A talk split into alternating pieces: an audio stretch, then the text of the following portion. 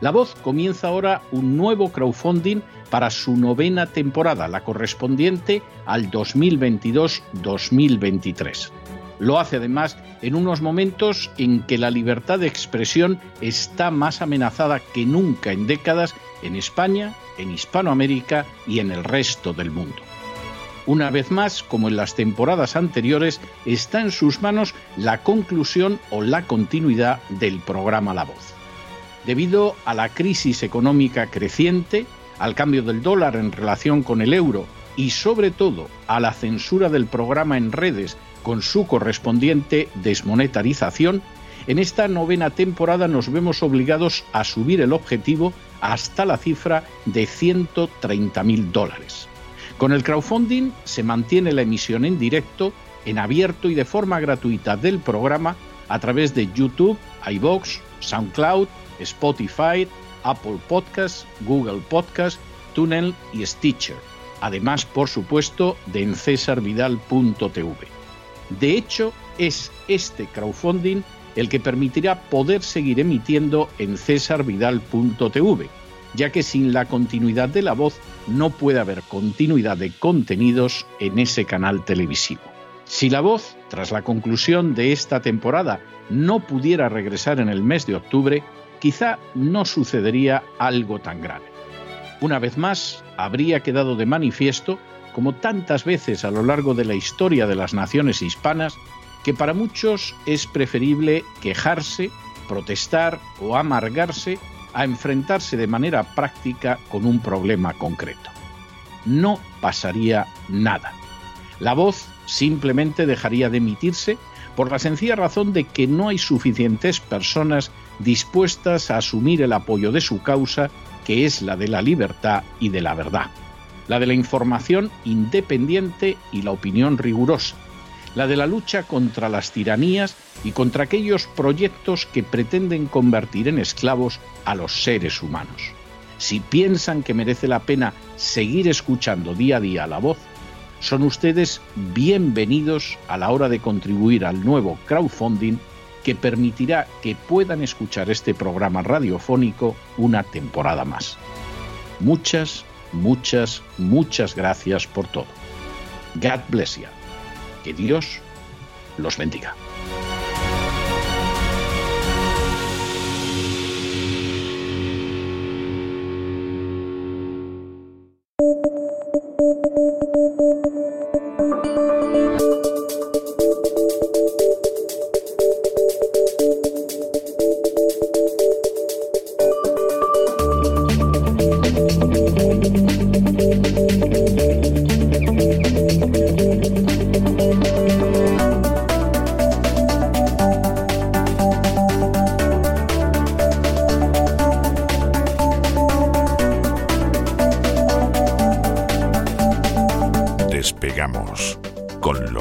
Ramírez. Corremos raudos y veloces hacia nuestro avión, atravesamos el umbral, nos tiramos en plancha sobre los asientos, nos abrochamos los cinturones y como ya nos ha dado tiempo de verdad desde el boletín a ponernos el mono, ¿qué hacemos? Despegamos y nos elevamos por el aire. Muy buenas noches. De nuevo, don Lorenzo. Muy buenas noches, María Jesús. ¿Me tendré que tirar del avión con lo que me Por tierra, mar y aire estamos, ¿eh? Somos el, último ejército, ¿no? La verdad es que estamos aquí a los mandos ya del avión para sobrevolar esa actualidad económica. Hombre, viene cargadita, no te voy a decir que no, con muchas cuestiones relevantes. Esa crisis que sigue su curso, aunque muchos insistan en no verlo. Y tal como hemos venido comentando aquí, por desde hace semanas, esas sanciones económicas a Rusia, sanciones boomerang, y esa intervención militar en Ucrania que han sentado las bases para que se produzca ahora mismo la noticia es esa gran hambruna que va a afectar sobre todo a los países con, menos recursos. Ya hemos hablado en el boletín hoy mucho de África. Parece ser que África es la gran protagonista. Don César Vidal también dedicó un editorial contando ¿no? cómo muchos países de África se han opuesto a ese gobierno mundial que quiere impulsar la Organización Mundial de la Salud. Es la excusa sanitaria. Pero también han levantado la voz, eh, María Jesús, contra la OTAN porque están condenando evidentemente esas sanciones occidentales al hambre, al hambre, a ese continente que mm, muchos le llamaban o le denominaban el continente olvidado, solo se acuerdan de él, solo se acuerdan de Santa Bárbara cuando truena, ¿no? Solo se acuerdan de él cuando pueden sacar petróleo, ¿verdad? Como mm. comentábamos antes, ¿no? Que se mueran de hambre da igual, da igual. Y lo están haciendo y ya lo han advertido, ¿eh? Varios expertos, que la crisis va a ser a nivel general, pero en África sobre todo. Claro, ahí hay un elemento fundamental y es que cualquier mínima variación del precio internacional de agrícola, de cualquier tipo de grano, afecta mucho más a un país con menos recursos, entonces, o a un continente en este caso, ¿no? Fíjate que el Banco Africano de Desarrollo está afirmando, está sosteniendo que el precio del trigo en el continente africano ha aumentado un 45% en los últimos tres meses. Entonces, claro, estamos hablando mm, de unas cifras que no hmm. pueden soportar en ningún país, eh, ningún país que está en una situación ya de por sí, antes ¿no? de todo este jaleo, que ya está en una situación precaria. ¿no?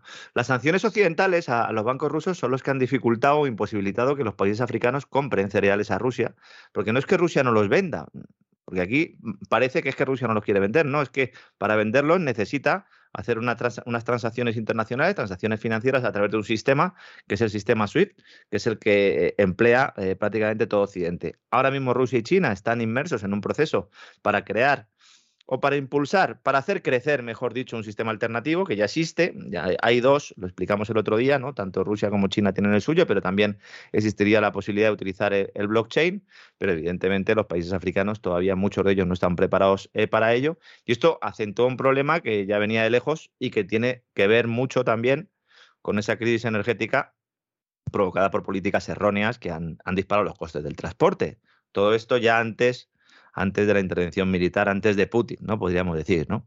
Y hoy, pues, la noticia es que el presidente de Senegal y que es también presidente de la Unión Africana, pues ha salido a la palestra para indicar que los países del continente están muy preocupados por el impacto colateral, dice él. Claro, ha querido ser educado, porque dice, no, ya lo que me faltaba también es que se enfaden conmigo los de la OTAN. Dice, por el impacto colateral de las interrupciones causadas por el bloqueo del sistema de pago SWIFT, que en realidad no es un impacto colateral, solo hace falta ver la portada de The Economist, hace una semana en la que se anuncia esa gran hambruna y aparecen unas espigas y los granos de esas espigas se son calaveras, ¿no? Y en el que... Qué fuerte, qué imagen más fuerte, ¿ves? La imagen es espectacular, la pusimos en el gran reseteo en cesarvidal.tv para suscriptores. Hicimos un programa sobre la hambruna y luego bueno, pues eh, eh, hablaremos también, ¿no? Este fin de semana, eh, porque tendremos programa de Gran Reseteo, evidentemente, sobre ese Davos 2022, ¿no? Y cómo se está hablando de la hambruna y se está culpando a Putin de un problema que ya venía de antes. Lo que pasa es que, claro, si interrumpes el sistema que garantiza que un país pueda comprar cereal a otro, especialmente si es uno de los principales productores, pues aunque existan productos, su pago es imposible, como ha dicho el propio presidente de la Unión Africana. ¿no? Ojo que hablamos de cereales pero también de fertilizantes para producirlos, cuyo coste también lleva creciendo desde hace meses.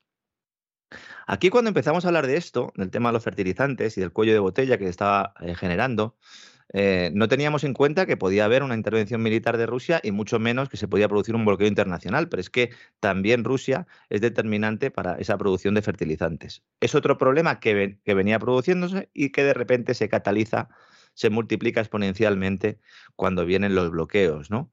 Eh, Macron, que además de ser presidente de Francia, es el, actual presidente de la Unión Europea, eh, ocupa la presidencia esta rotatoria, ha dicho que espera llegar a un acuerdo con Rusia para garantizar las exportaciones de alimentos ucranianos. Claro, como Rusia ha controlado los puertos, es muy difícil que salga de ahí el grano, diciendo que las recientes conversaciones entre eh, Putin y Erdogan sobre el asunto dan señales positivas. Ahora mismo Turquía está ejerciendo un poco de, intermediario.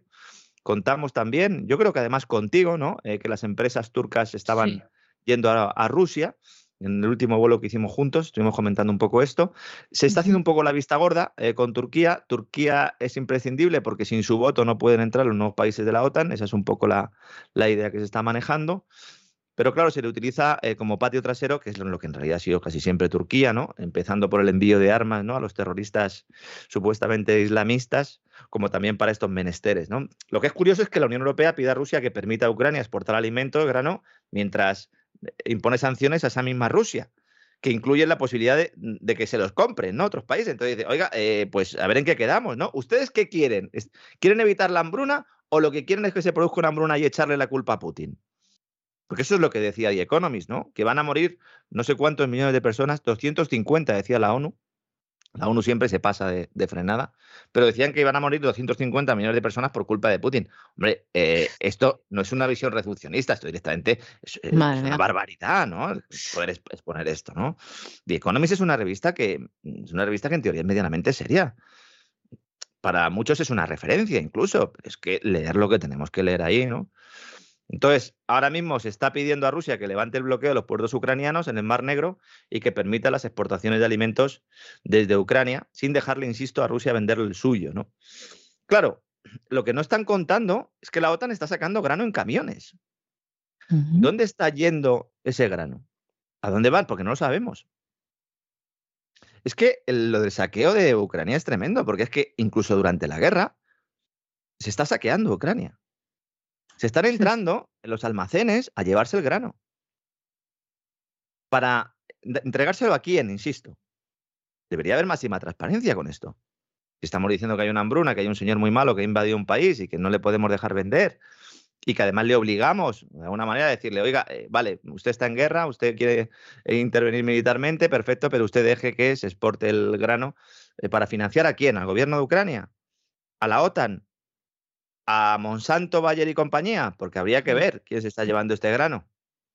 Y respecto a eso que dices, eh, Lorenzo. El problema es que no tenemos ni idea, no tenemos ni idea, María Jesús. No, no, lo ha dicho lo que has comentado tú, de que quieren sacar todos los recursos, lo ha dicho incluso el eh, presidente de la Duma de Rusia. Ah, bueno, sí, sí, sí, evidentemente. Bueno, de, alguna manera Borrell también lo ha admitido. Cuando, cuando se calienta Borrell, el, mm. el el español, el ministro, ¿no? Que ahora, bueno, siempre ya lleva mucho tiempo, ¿no? Queriendo ejercer un poco como ministro de Exteriores de la Unión Europea. él le encantaría que la Unión Europea fuera los Estados Unidos de Europa y él lanzar esos mensajes y cuando se calienta también lo plantea así, ¿no? El ministro de Finanzas eh, francés también dijo que el objetivo era destruir Rusia.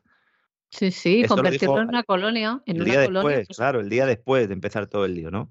Entonces, claro, ahora ya nos empiezan a hablar, y esto también nos lo advertimos en el programa que hicimos sobre la hambruna en el Gran Reseteo, dicen que hace falta una coordinación internacional eficaz para garantizar una respuesta global exhaustiva en materia de seguridad alimentaria. Esto es justo lo que dijimos que iba a ocurrir. Ahora dicen, tenemos un problema global, necesitamos acción global. Es todo lo mismo. Vamos a dar ayuda humanitaria. ¿Quién va a dar esa ayuda humanitaria? Las organizaciones que dependen de esos organismos multilaterales, que son mm. organismos multilaterales que han condenado a la miseria a esos países del tercer mundo, porque África es lo que es fundamentalmente gracias al Fondo Monetario Internacional y al Banco Mundial. Y esto no lo dice Lorenzo Ramírez, lo dice eh, gente que ha trabajado en el Fondo Monetario Internacional, como el, famoso libro que hemos mencionado aquí, ¿no? Confesiones de un gánster económico. En inglés es Economic Hitman, en, Hispanoamérica no sé cómo, cómo se, se tradujo, ¿no? Del señor Perkins, que es un tipo que trabajaba de sicario del Fondo Monetario Internacional, quebrando países, eh, entregando dinero a gobernantes corruptos para que luego llegaran las grandes empresas ¿no? a saquearlas. ¿no? Madre mía. Entonces, África está así por eso y fundamentalmente también porque nosotros hemos puesto una barrera arancelaria y comercial por la cual eh, no podemos comprar sus productos. Claro, mucha gente, sobre todo el sector primario en España, se tira de los pelos y dice, ya está otra vez Lorenzo diciendo que hay que dejar entrar los productos del exterior, aunque no tengan garantías, aunque cobren los trabajadores mucho menos que nosotros. Pero ¿el objetivo cuál es? ¿Que se mantenga el sector en el, en el primer mundo o facilitar que la gente no se muera de hambre en el tercer mundo? A lo mejor el objetivo es el primero. Yo no soy político. Si el objetivo es el primero, díganlo. Ahora, si el objetivo es el segundo, pues entonces lo primero que tienen que hacer es desmantelar esa política agrícola común, que lo que ha hecho fundamentalmente es crear incentivos para que el sector agrícola español, que podría ser el primero del mundo, no sea el primero del mundo. Porque creas incentivos para el subsidio, en lugar de para el desarrollo, para la innovación. No es casual que se quieran cargar la, eh, la industria y la innovación en la agricultura, porque eso aumenta la productividad. Lo que es importante es tenernos a todos metidos en nuestros pequeños eh, cuartuchos, ¿verdad? Y así pues los franceses venden lo suyo, los españoles venden lo suyo. No tiene nada de liberal eh, la, Unión Europea, es un, sistema de planificación más parecido al objetivo último del Tercer Reich que incluso a la Rusia comunista. ¿eh? Fíjate. Y esto, decirlo, pues claro. Luego dice, bueno, ¿y quién se va a encargar de esto, de la respuesta global exhaustiva? Dicen, bueno, vamos a hacer una cosa que se va a llamar, parece una broma, pero no lo es, la misión de resiliencia alimentaria y agrícola. Ay, como les gusta la resiliencia, ¿verdad? en inglés son las siglas farm, como granja, lo cual ya es espectacular, ¿no? Y encima lo han montado los franceses, ¿no? Dice, bueno, vamos a garantizar la seguridad alimentaria. Insisto, no hay ningún interés porque necesitan que haya disturbios, necesitan que haya movimientos, lo hemos contado aquí ya en otros programas, también para generar las migratorias, caos, hambre y destrucción, que es lo que luego emplean los ingenieros sociales para justificar, ¿verdad? Que les entreguemos el poder a esa ONU, a esa G7. Es una hambruna para intervenir, es una excusa. Es como un puzzle. Eh, aquí, desde este programa, ¿no? Desde la voz, desde el programa informativo, desde Despegamos, desde el Gran Reseteo, se está armando este puzzle que la gente aún piensa que esto es una cosa conspiranoica, pero no lo ven, que todas las piezas encajan. Es tremendo, tremendo. El objetivo cuando... Sí, perdona María Jesús. Cuando, no, que vamos a pasos agigantados. Cuando creamos esa idea del programa para, para suscriptores del Gran Reseteo, la idea era por un lado, dar información económica y por otro lado, ir un poco en el ámbito geopolítico y ver un poco los planes de la agenda globalista, ¿no? Pero casi desde el principio nos dimos cuenta de que van juntos. Entonces, nosotros ponemos una cara en, de, esa moneda, ¿no? Y la, aquí en la voz y la otra cara, ¿no? Para suscriptores en cesavidal.tv. Pero como bien dices, llega un momento en el que ya eh, esto todo está junto, ¿no? Como una cadena de ADN y vamos viendo, ¿no? Los objetivos que tienen y cómo se van cumpliendo determinados elementos, lo cual nos hace no acertar sino lo que hacemos es plantear una serie de, programas, de planes que hay que se van cumpliendo lamentablemente. ¿no?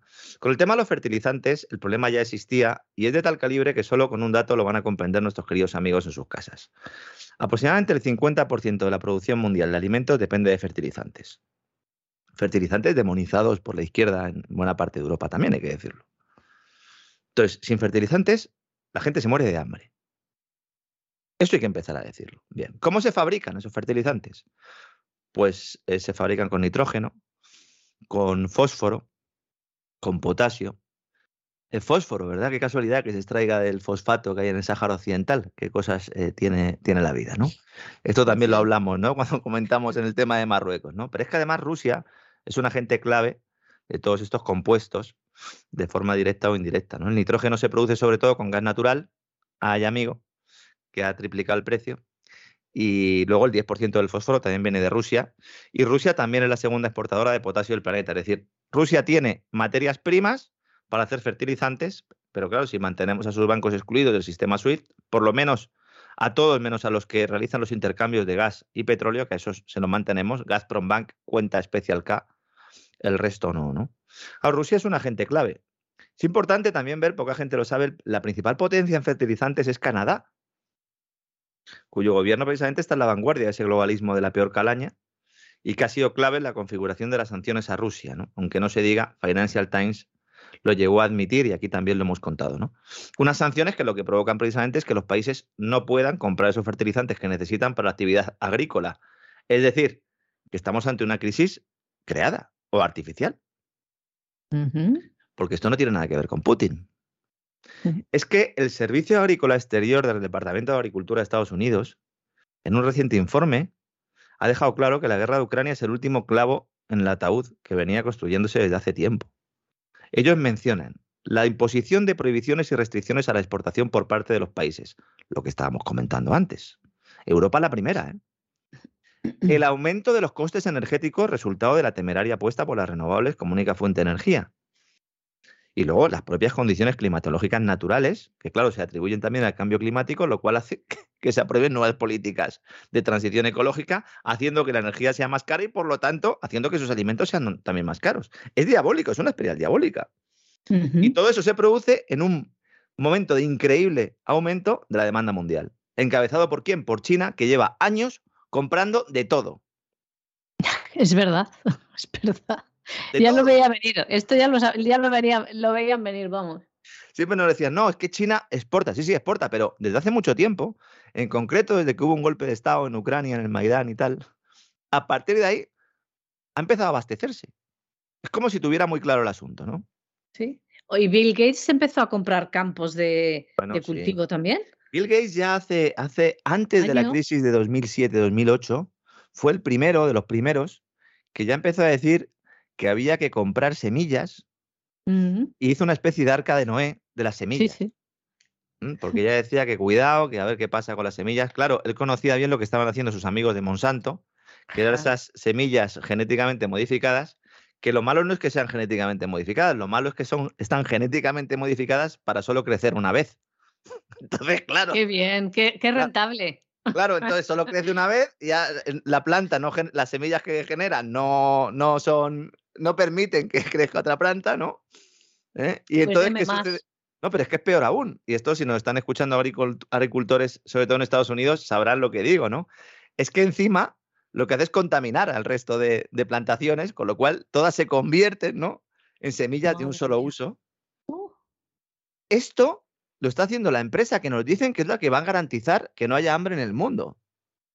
Y lo que han hecho precisamente es adoptar una tecnología que provoca el hambre en el mundo y que hace, entre otras cosas, pues que mucha gente no pueda comer. El hambre en el mundo...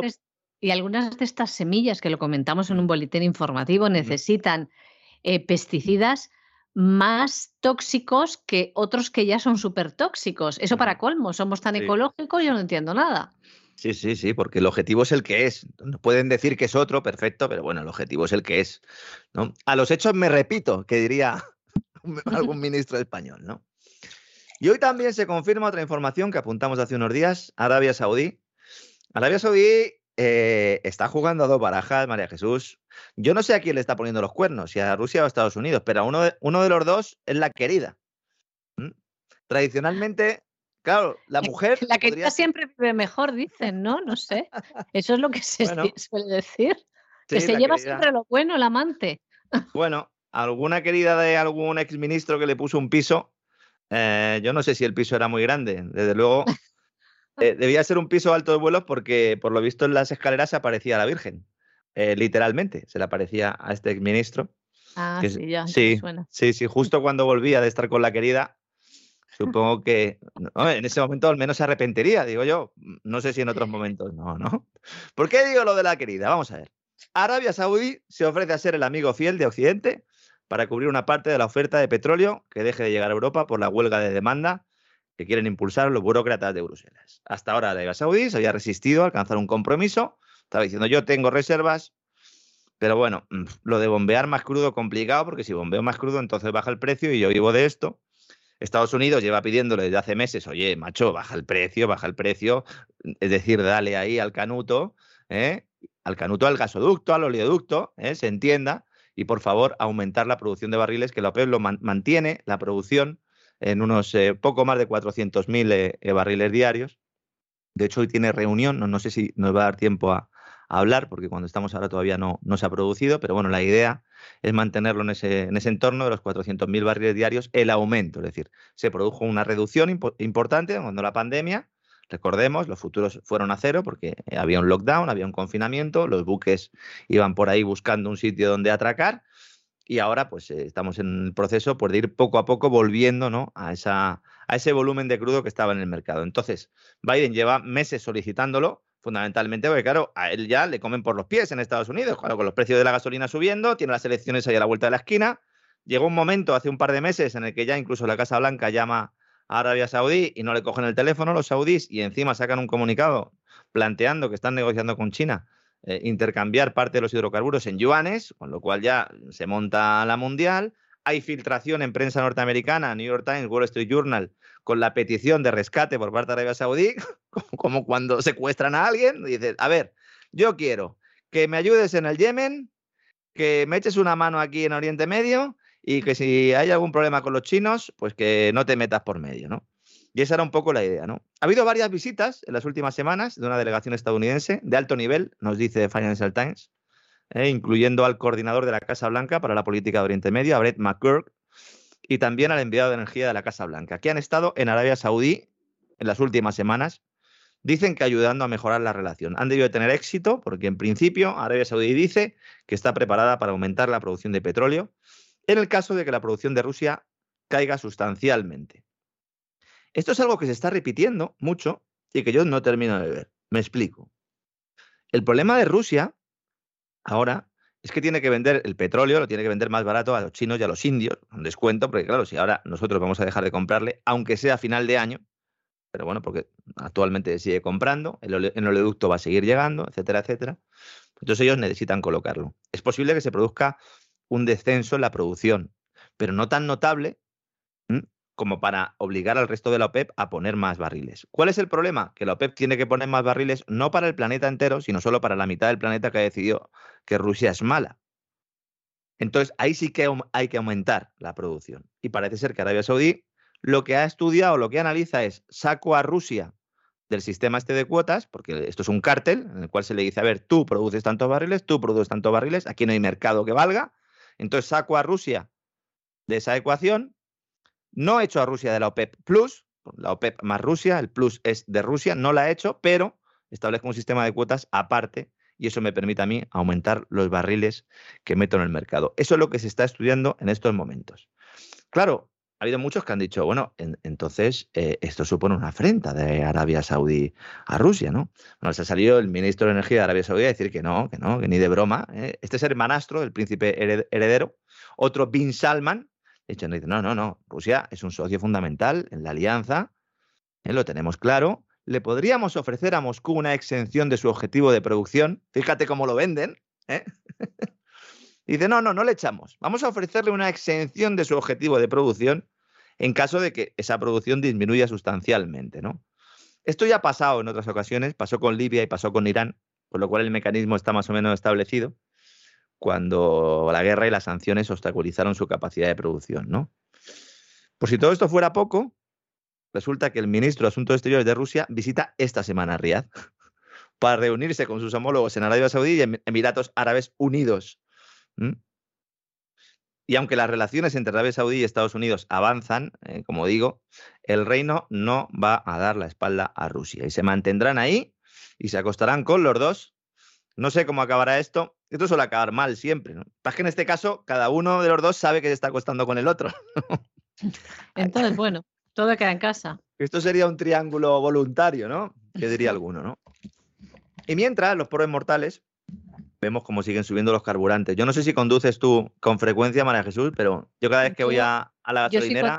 si, condujera, lo mismo me detenían, porque no tengo carnet. sí, es un pues atraso. hombre, ya puestos, ¿no? Ya tal como está la cosa, pues pasa montañas y, para adentro, ¿no? Sería, sería un poco la idea, ¿no? Yo la verdad es que cada vez que voy a la gasolinera, eh, lo que me pide el cuerpo es, es, es no pagar, porque es que es tremendo, ¿no? Hasta dónde se ha ido esto. Sobre todo en esas grandes que han conseguido que con la subvención del gobierno de España, eh, es una subvención que en realidad no ha dado el gobierno, sino que han tenido que hacer las propias gasolineras y evidentemente las que no pertenecen a grandes cadenas pues están al borde del cierre. Pero bueno, evidentemente los precios son altísimos. También porque a los problemas de oferta de crudo, estos problemas de oferta artificiales, insisto, estamos diciendo que nosotros renunciamos a una parte de esa oferta de petróleo, en este caso la oferta rusa, pues se suman los de refino. Claro, porque el carburante es, el, crudo hay que refinarlo, ¿no? Entonces, Rusia también es fundamental para el refino. Y esto es lo que ha provocado que la Agencia Internacional de la Energía, como comentábamos ayer justo al final del despegamos, casi de forma eh, telegráfica, pues ha llegado incluso a decir las últimas horas que se avecina una crisis peor que la de los años 70, con escasez de combustibles, especialmente en Europa. No va a haber combustibles en el verano en Europa suficiente para todos, según la Agencia Internacional de la Energía. El panorama que tenemos es fabuloso, ¿eh? No hay comida, no hay grano, no hay petróleo por eso nos dicen, ¿no? Bueno, por eso. claro, porque a verlo haylo. Es decir, hay, de todo esto, hay. Lo que pasa es que hemos dicho que no vamos a ir a comprárselo a que lo tiene. Pero es que están un poco lo que se oye. Si la gente lee los titulares no profundiza, mm, eh, entras en pánico, ¿eh? Claro, claro, evidentemente, ¿no?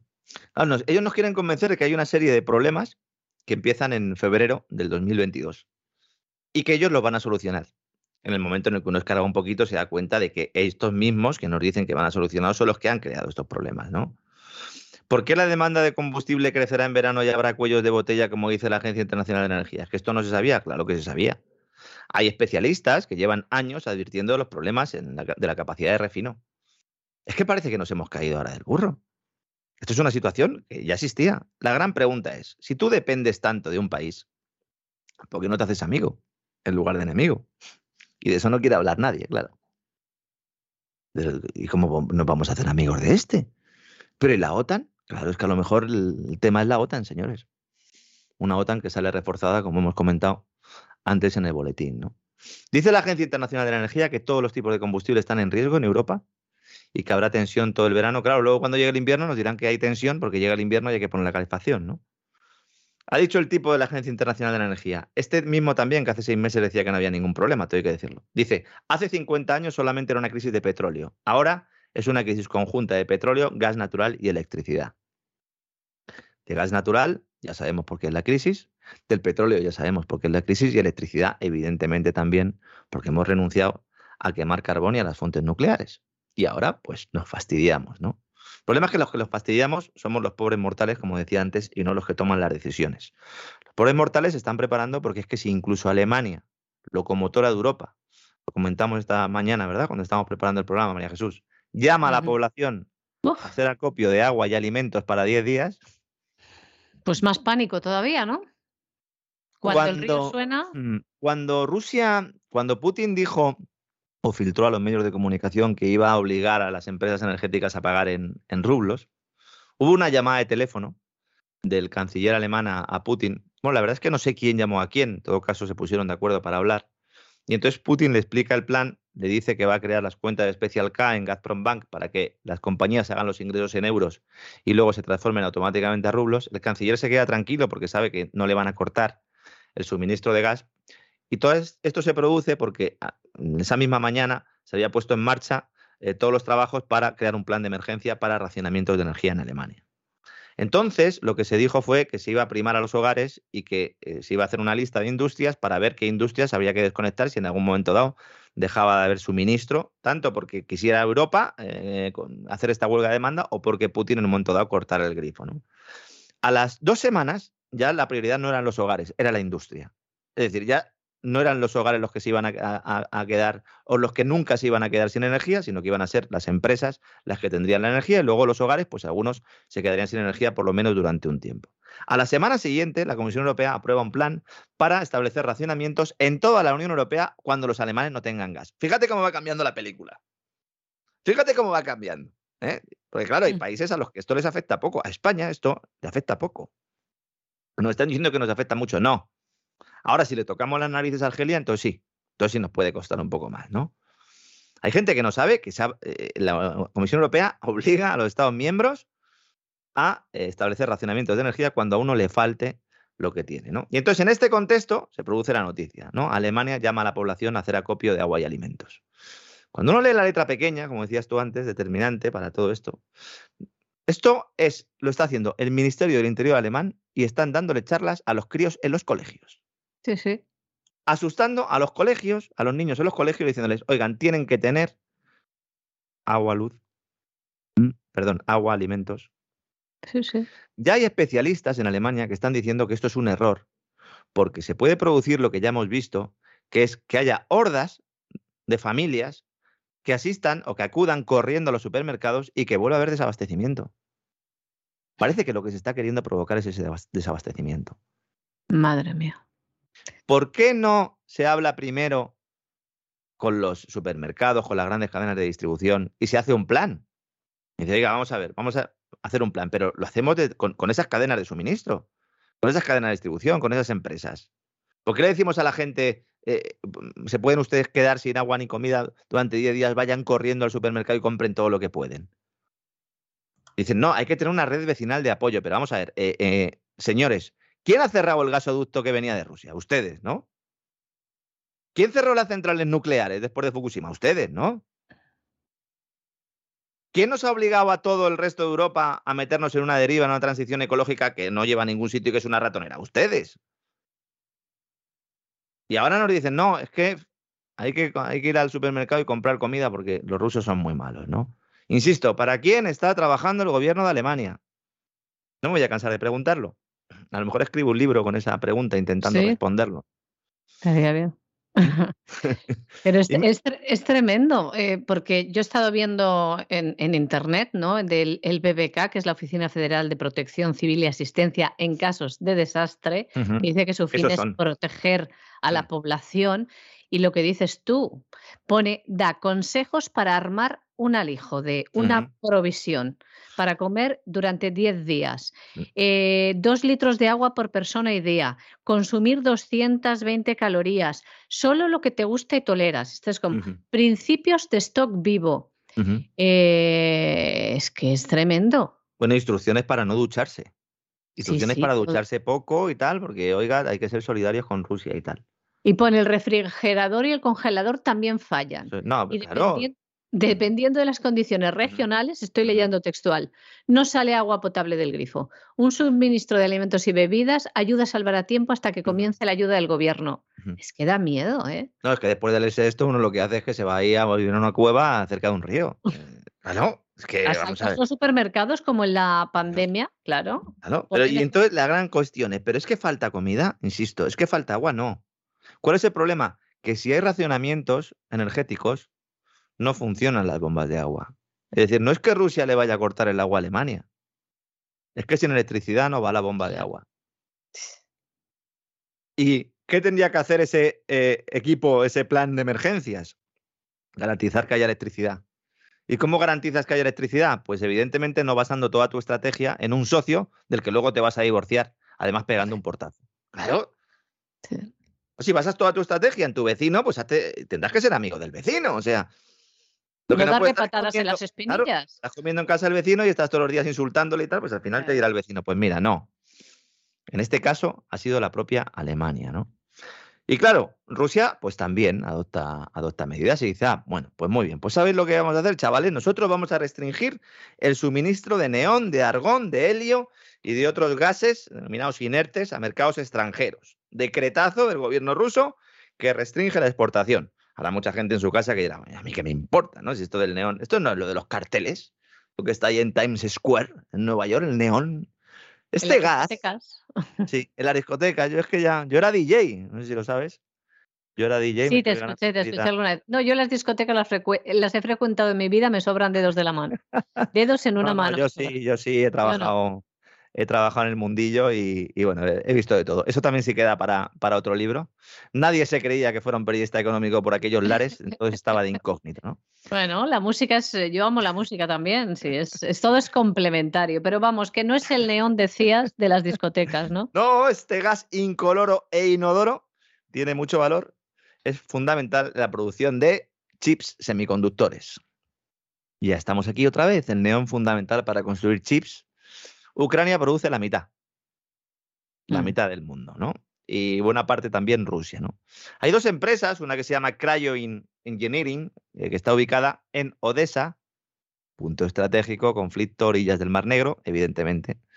Uno de los principales proveedores de neón de Ucrania. Y hay otra empresa que se llama Ingas, que produce alrededor de la mitad del suministro mundial de este elemento y que está en Mariupol. Mm. Qué cosas, ¿eh? Qué mm. cositas. ¿Eh? Odessa y Mariupol, ¿verdad? Entre el 45% y el 55% del neón de grado semiconductor del mundo, crítico para los láseres utilizados para fabricar chips, proviene de estas dos empresas ucranianas que evidentemente están cerradas. Entonces, claro, Intel, Samsung, eh, eh, Taiwan Semiconductor Manufacturing Company, que son las siglas de TSMC, hemos comentado aquí, que es una empresa fundamental en todo esto, necesitan neón. Ellos dicen que tienen sólidas reservas que podrían durar meses y que pueden recurrir más fácilmente a otros proveedores, pero evidentemente aquí hay un problema de precio. ¿no? Los fabricantes de chips que sean más pequeños, los que no sean estos gigantes, los que no han podido establecer rutas alternativas, proveedores alternativos, pues se van a ver perjudicados, va a haber quiebras también en este sector, beneficiando a su vez al... Muy curioso cómo... Eh, esto es otra pieza que se va, que se va poniendo del puzzle, ¿no? Todo lo que sucede le, viene estupendamente a los grandes empresarios y mal a las pymes. tanto si es pandemia como si es, son sanciones occidentales a Rusia, cambio climático. Le viene estupendo a las grandes y muy mal a las pequeñas. A lo mejor es que hay algo detrás también aquí, ¿no? Soltan Pozsar, el economista estrella de Credit Suisse, se ha hecho muy famoso en, en todos los ámbitos en las últimas semanas, hablaba ya en, su, en uno de sus populares cada vez más informes del estrangulamiento, en el caso del neón, porque los fabricantes de chips representan alrededor del 75% de la demanda mundial de neón. Se podría decir que prácticamente ese neón se extrae fundamentalmente para esto, ¿no? Buena noticia, que no se dice porque interesa meter miedo. El neón no hay que buscarlo en la naturaleza como el gas natural. El neón no es un recurso natural limitado por la geografía porque se extrae del aire. En realidad es un subproducto de la industria siderúrgica y ya se están instalando. Se va a producir, es un cambio también del foco, ¿no? Se están eh, ahora eh, pues registrando muchos cambios a nivel geopolítico que tienen que ver fundamentalmente con, con esa energía, ¿no?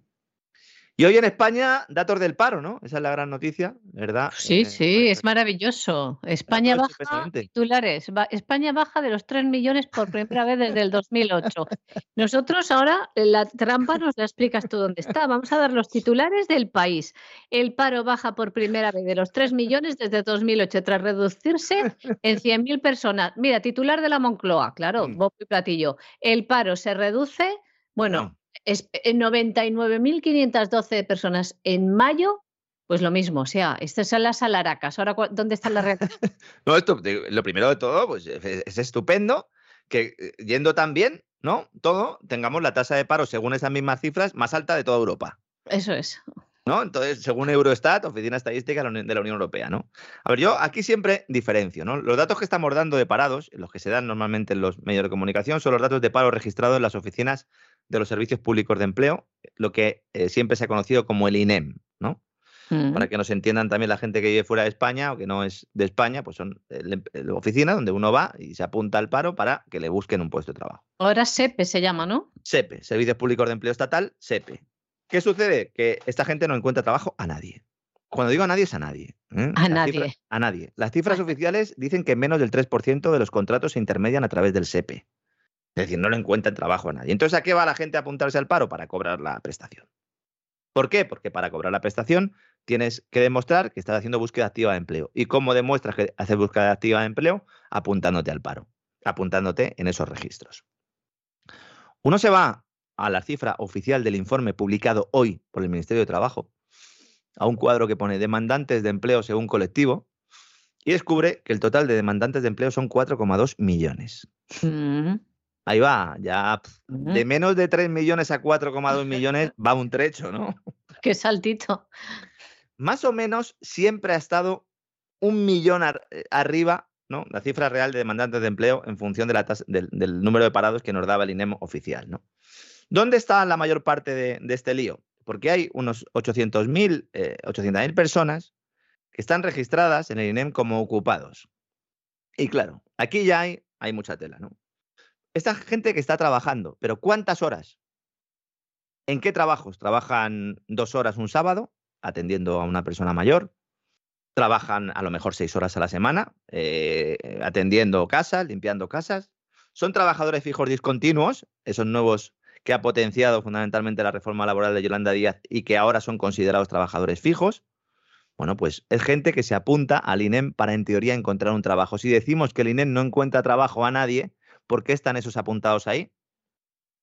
Esa es la gran cuestión que yo llevo años planteando en todos los medios de comunicación donde he trabajado, porque me consta que hay muchos parados ahí que no están ocupados realmente, porque trabajar una hora a la semana no es estar ocupado.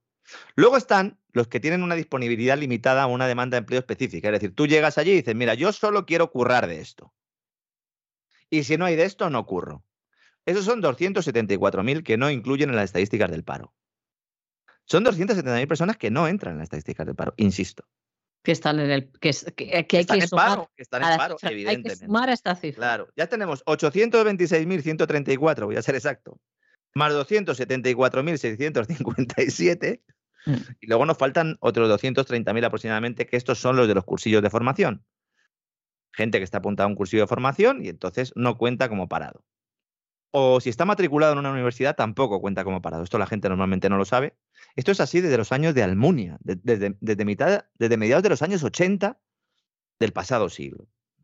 Entonces, claro, nos salen unos parados registrados de 2,9 millones y el total de demandantes son 4,2 eh, millones. ¿no? Claro, uno analiza un poco el triunfalismo del gobierno dice, bueno, pues mm, vale, pues efectivamente, ¿no? Utilizan esta estadística, estupendo. Yo siempre digo, miremos a las afiliaciones a la seguridad social, es decir, gente que está cotizando, gente que de verdad sabemos que trabaja porque paga la seguridad social, ¿no? Y entonces aquí, aquí es más difícil porque ¿cómo sabemos cuántos de los que no están trabajando están buscando trabajo? Porque para ser parado hay que estar buscando trabajo, insisto. Pero si uno se coge las cifras así, grosso modo, y dice, a ver, personas en edad de trabajar que no sean muy jóvenes y que no sean eh, tan mayores como para estar jubiladas o todavía no en edad de trabajar. Hay en España unas 30 millones. 30 millones. Si tenemos unos 20 millones de afiliados cotizantes a la seguridad social, eh, ahí hay 10 millones de personas que no están currando. ¿Cuántas de ellas están buscando trabajo? No lo sabemos. Pero ahí podríamos ir un poco, ¿verdad? Buceando. ¿eh? Para sacar las cifras reales. Ahí tendríamos perceptores también de rentas que no están trabajando, con lo cual a lo mejor se nos podría quedar todo el mundo que se ha acercado un poco con criterio desde el ámbito académico a investigar esto, pues considera que puede haber, ¿no? En España. En todo caso, las cifras oficiales nos siguen indicando, insisto, que con estos 2,9 millones de parados oficiales, seguimos siendo el país que eh, tiene una tasa de paro más alta Europa y del mundo desarrollado y de la OCDE, ¿eh? uno de los más de la OCDE, incluso más que Grecia, que es un país quebrado. Del 13,5% en concreto. Eso es, ¿no? Y eso a pesar del empleo público, por el que se ha apostado tanto. Es decir, tenemos eh, el dudoso honor de estar liderando ese ranking cuando somos el país que más empleo público ha creado dentro de la Unión Europea. No solo Pedro Sánchez, ¿eh? sino también Mariano Rajoy. ¿eh? Porque ahora se está hablando mucho de esta oferta récord de empleo público, pero lo de Rajoy también fue tremendo. Uno se coge las estadísticas y prácticamente desde 2015, o sea, Zapatero fue un amiguete. Desde 2015 hasta nuestros días, el incremento es espectacular. Es espectacular el que se ha producido, ¿no? De hecho, bueno, es que tenemos, eh, tenemos prácticamente las mismas personas que están eh, cobrando una prestación y, si sumamos a, los autónomos, que personas que realmente están trabajando en empresas sosteniéndolas, lo cual pues es muy complicado, ¿no? Así que nada, con este panorama, pues el que quiera felicitarse, y quiere hacerse trampa de solitario, pues estupendo, cosas chulísimas, que diría nuestra eh, querida ministra de Trabajo Yolanda Díaz, que está muy contenta. La que no está tan contenta es Nadia Calviño. Lo está pasando mal es porque ha pillado el COVID. No sé si lo sabías. Sí, es, esto. ¿Quién no tiene pilla el COVID ahora? Si es, Dice en sus redes sociales: He dado positivo en COVID, con síntomas leves que, no obstante, me obligan a hacer ajustes en mi agenda de actos públicos. Mm. Eh, espero volver, poder volver a estar en plena forma pronto. Y me siento muy afortunada de tener las tres vacunas. Ese es el tuit que ha Sí, sí, pues le han hecho mucho la vacuna, ¿eh? que revise, que revise el tuit otra vez ella misma, ahora sí tiene tiempo, si, si se encuentra ya con fuerzas, porque yo tampoco me gustaría que después de escuchar esto ella pues se levantara de la cama y nada de esto, si se ve con fuerzas que lo revise. A lo mejor tiene alguna relación eh, coger varias veces el COVID con estar mm. eh, varias veces también pinchándote algo con la proteína Spike, pero bueno, tampoco yo soy médico para, ¿no? Las defensitas, las defensitas, lo cómo están comprometidas o cómo no, pues sabes que siguen haciendo campañas eh, a través de las vacúnense, vacúnense, vacúnense. Yo digo, sí, voy ahora mismo, voy. voy corriendo. Permíteme que corrija un dato que lo he hecho muy deprisa, pero eh, es la tasa de paro, eh, perdón, porcentaje de paro en España es del 13,3%. El 13,5% que te decía es que bajó respecto eh, a la cifra alcanzada en Que antes estaba en el 13,5, ahora está en el 13,3. El 13,3 y el de Grecia es el 13,2. para ser también exacto y que diga la gente, bueno, Grecia no está a mucha distancia. No, no está a mucha distancia, pero ya eh, que, que, estamos ahora mismo en el mundo, el problema es el pleno empleo. el, problema es que eh, ha habido tanto recalentamiento de, la economía gracias a esa inyección de liquidez masiva que están los países con pleno empleo y como tienen pleno empleo, están presionando al alza sobre los salarios y la gente cada vez pide un incremento salarial mayor. Y como están en pleno empleo, pues claro, el empresario se lo tiene que subir porque no tiene gente haciendo cola. Eso es lo que está pasando en Estados Unidos y eso es lo que está pasando en el centro de Europa. En Alemania ya se está produciendo esto ya se están reclamando por parte de los trabajadores, oiga, súbame, porque fíjese, el IPC está en el 7, en el 8, en el 9, a mí me tienen que subir también. Aquí no, aquí tenemos la tasa de paro más alta y el gobierno aplaude porque somos menos de 3 millones los que están en paro. Eh, ¿Usted en qué mundo está viviendo, Yolanda Díaz? En el de las cosas chulísimas.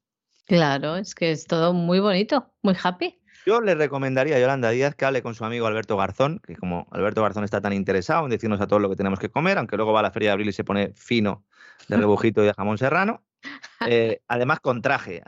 El, que no es de Sevilla no sabe que lo del traje ya está pasado, eh, Alberto, ¿eh? lo del traje y la corbata. Algún sevillano ahora mismo igual me mata, pero yo insisto en que no hay que llevar. Sobre todo cuando estás ahí, ¿no? Con el. Y luego si te sientas, desabróchate la, chaqueta, ¿no? pues sí. ¿no? que le diga a, Yolanda Díaz, Alberto Garzón, por favor, lo que desayuna ella. Porque habría que repartirlo de forma gratuita entre todos los españoles y seguramente seríamos mucho más felices. Por lo menos un rato. Eh, grillos no comen, ¿no? Que es lo que recomiendan. No, eh, no. Bueno, por su cumpleaños eh, alguno le va a regalar una camisa de fuerza, no me extraña, ¿no? Cuidado que esta señora aspira, bueno, al menos en su cabeza, a ser presidenta del gobierno. Sí, sí, claro. Con la ayuda de los sindicatos. Porque ella quiere crear un partido en plan sindicato vertical. Si es que ella es más falangista que comunista, aunque haya crecido siempre a los pechos del comunismo y del sindicalismo.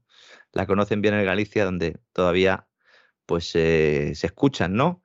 Eh, los sonidos ¿no? de la fiesta que se celebró cuando la nombraron ministra ¿no? aquí en Madrid, porque así pues salió de la tierra. Claro, es un poco lo que pasó con Montero en Andalucía, ¿no? Hay gente que está diciendo, como vuelva Montero, nos la lía.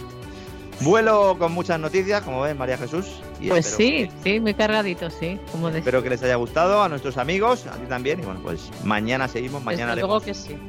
esa presentación del gran reseteo del sábado, contando un poquito las, las, principales, eh, las principales historias. Y bueno, y también nos veremos en ese boletín informativo ¿eh? y seguiremos ahí a pie del cañón. Un fuerte abrazo, María Jesús. Perfecto, un abrazo muy fuerte. Hasta mañana, Lorenzo, y gracias por toda la sabiduría que nos transmites.